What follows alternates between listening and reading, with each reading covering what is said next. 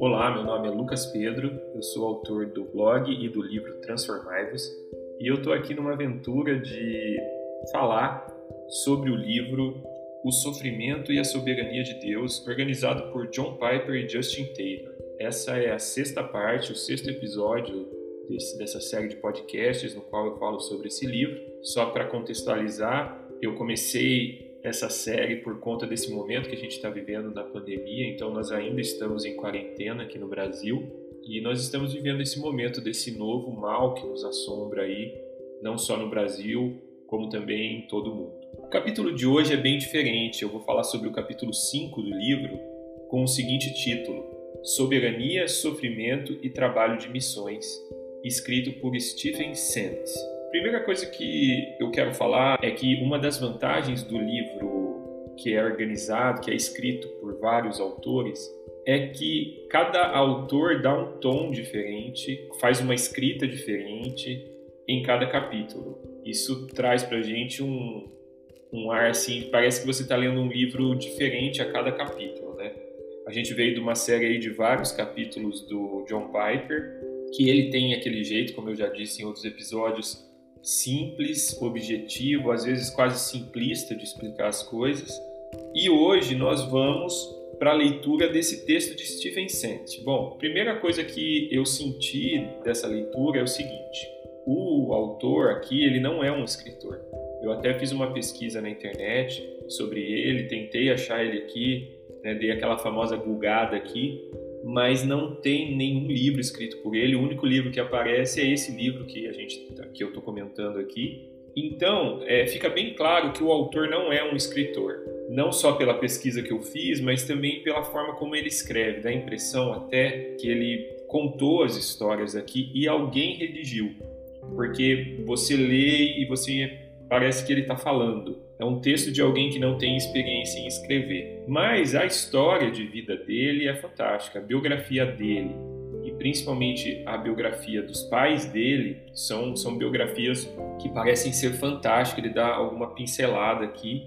E o, ele foi chamado, acredito, para escrever esse capítulo sobre o trabalho de missões, o sofrimento e o trabalho de missões, porque o pai dele foi um missionário no Equador que morreu por conta do trabalho missionário no Equador com uma tribo extremamente selvagem para a qual eles estavam tentando pregar o evangelho. Tem inclusive na internet um livro que não foi escrito pelo Stephen, mas que conta a história do pai dele, que é esse missionário que morreu, que foi martirizado por essa tribo no Equador. Bom, como que funciona a história? Eu só vou contar. É, é meio estranho aqui eu dar spoilers quanto, quanto a isso, mas já vou avisando, eu vou dar spoilers quanto a essa história aqui do pai dele, né, do pai do Stephen e, e a história do Stephen também.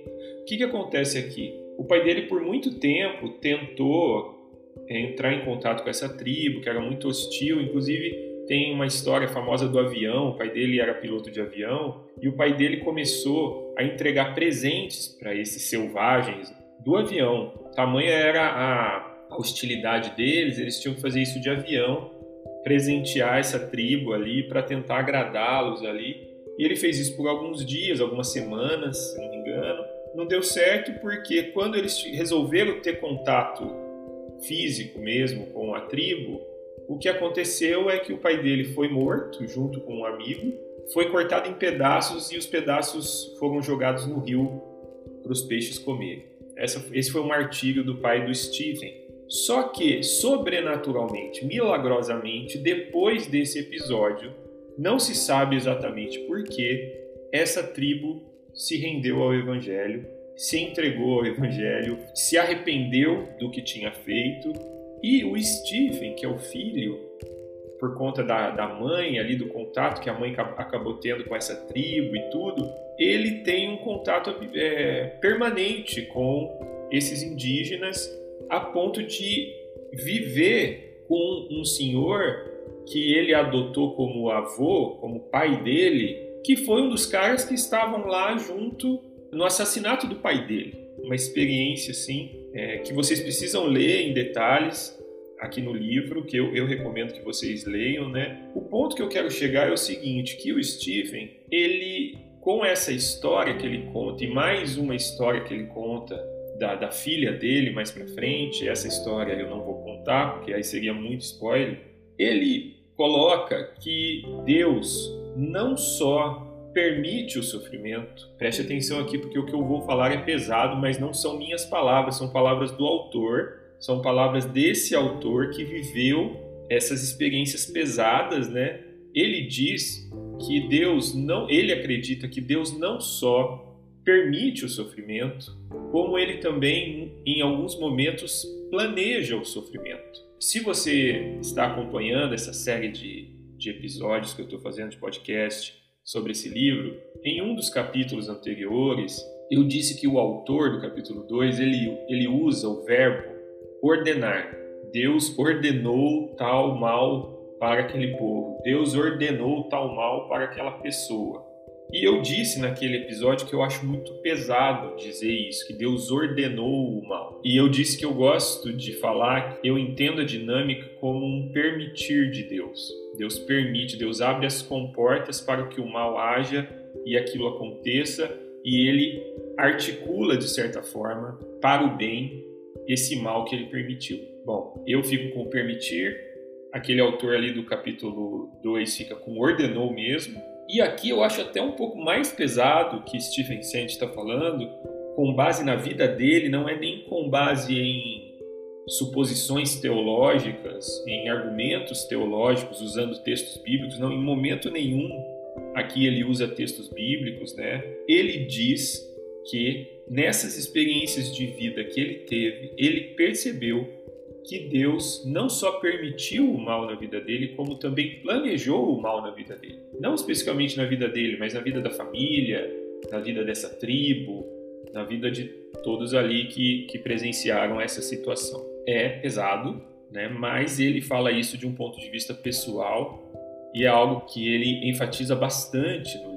Bom, depois dele contar essa experiência e apresentar essa ideia de que Deus, em, em alguns casos, em determinados momentos, planeja o mal para o bem, ele diz o seguinte, que a nossa, a nossa sociedade, aqui ele coloca especificamente os Estados Unidos, mas a gente pode abrir para todo o modelo de pensamento ocidental, pelo menos o modelo de pensamento ocidental, ele coloca que nossa sociedade ela vive uma espécie de negação do sofrimento e que nós temos uma dificuldade enorme para encarar e aceitar o sofrimento quando ele vem, quando ele chega, justamente porque nós nos cercamos de todo tipo de aparato e de recurso para evitar ao máximo o sofrimento. Baseado no que ele viveu, na experiência de, de família dele, ele coloca que isso é algo errado, porque o sofrimento aqui faz parte das articulações da vida, faz parte é parte natural da vida o sofrimento aqui. Então, ele coloca que a gente deve abraçar o sofrimento assim como a gente abraça outras situações da vida, que a gente deve aceitar o sofrimento quando ele vem de uma maneira natural, porque não é algo específico. Você sofre, o outro sofre, as pessoas sofreram em diferentes gerações. E isso fica mais forte ainda para o cristão, porque ele coloca, usando de novo a vida dele como experiência, que Deus articula o sofrimento justamente para o nosso bem, justamente para a nossa aproximação dele, para o nosso processo de desenvolvimento da salvação. Por último, que eu gostaria de falar que eu achei muito interessante nesse capítulo, que é um capítulo testemunhal, como eu já disse, não é um capítulo com argumentações teológicas, teóricas, ele coloca que o sofrimento na vida de quem cumpre o ID, de quem cumpre a grande comissão, o sofrimento na vida daquele que está compartilhando o evangelho, ele é motivo para a aproximação daquelas pessoas que ainda não foram alcançadas com o evangelho e que sofrem. Ele argumenta que quando a gente sofre, as pessoas que estão ali que não foram alcançados pelo Evangelho ainda, que veem o nosso sofrimento ou que ficam sabendo que a gente já sofreu assim como elas, existe uma identificação. O que ele coloca de maneira simples é que quem sofre gosta de ouvir quem já sofreu.